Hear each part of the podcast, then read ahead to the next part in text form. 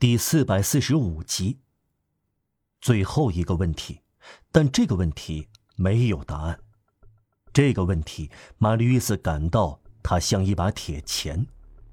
让瓦尔让怎么会同科赛特生活了这么久？让这个孩子同这个人接触？上天干嘛开这个恶劣的玩笑？上天也铸造双人恋吗？天主乐意把天使和魔鬼配对吗？罪恶与纯真也可以同视为友，待在苦难的神秘牢狱中吗？在所谓人类命运的一长列犯罪中，一个天真，另一个狰狞；一个沐浴在清晨神圣的白光中，另一个永远被永恒的闪电照成灰白色。他们的额头能靠得这样近吗？谁能决定这不可解释的成双配对？这卓绝的小姑娘和这个老罪犯之间，以什么方式，又出于什么奇迹，能建立起共同的生活呢？谁能把羔羊和狼拴在一起呢？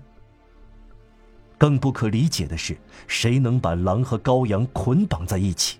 因为狼爱羔羊，因为凶恶的人爱弱小的人，因为在九年里，天使以魔鬼为支持。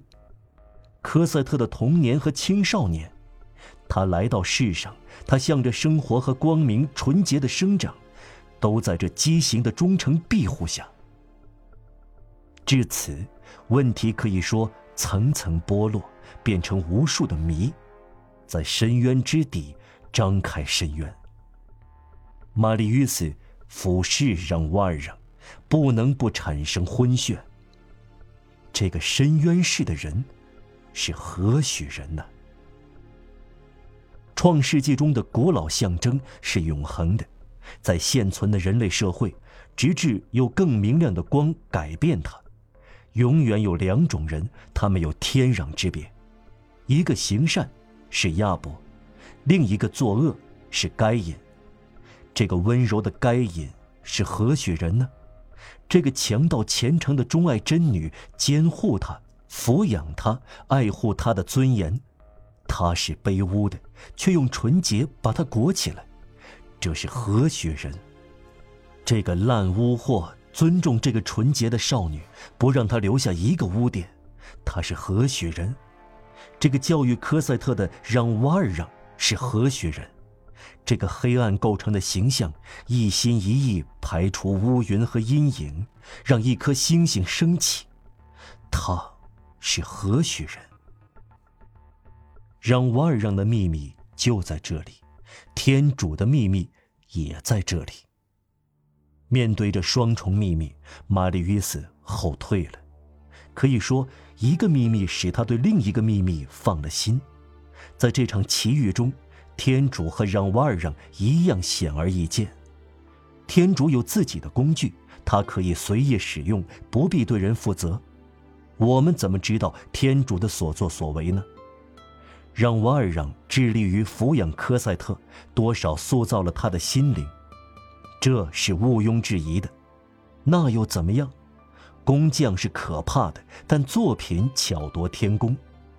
天主随心所欲地创造奇迹，塑造了这个可爱的科赛特，又利用了让瓦尔让，他乐意选择这个奇特的合作者。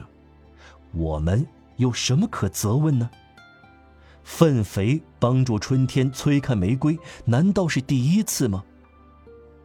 玛丽·约瑟自问自答，而且自认为答得好。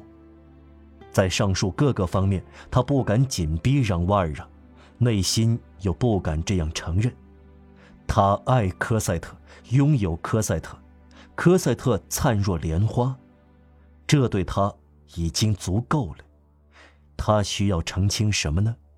科赛特是光明，光明需要澄清吗？他有了一切，他还能期待什么呢？一切难道还不够吗？让瓦尔让这个人的事与他无关，他俯向这个不幸的阴影，抓住这个命运悲惨的人的庄严声明：我同科赛特毫无关系。十年前，我并不知道他的存在。让瓦尔让是一个过客，他自己这样说的。那么他走过去了，不管他是谁，他的角色演完了。今后由玛丽·约斯在科赛特身边完成保护人的作用。科赛特来到蓝天，重新找到他的伴侣，他的情人，他的丈夫，他卓绝的男人。科赛特长出翅膀，变了样，腾空而起，身后留下丑恶的空蛹壳，让弯儿啊！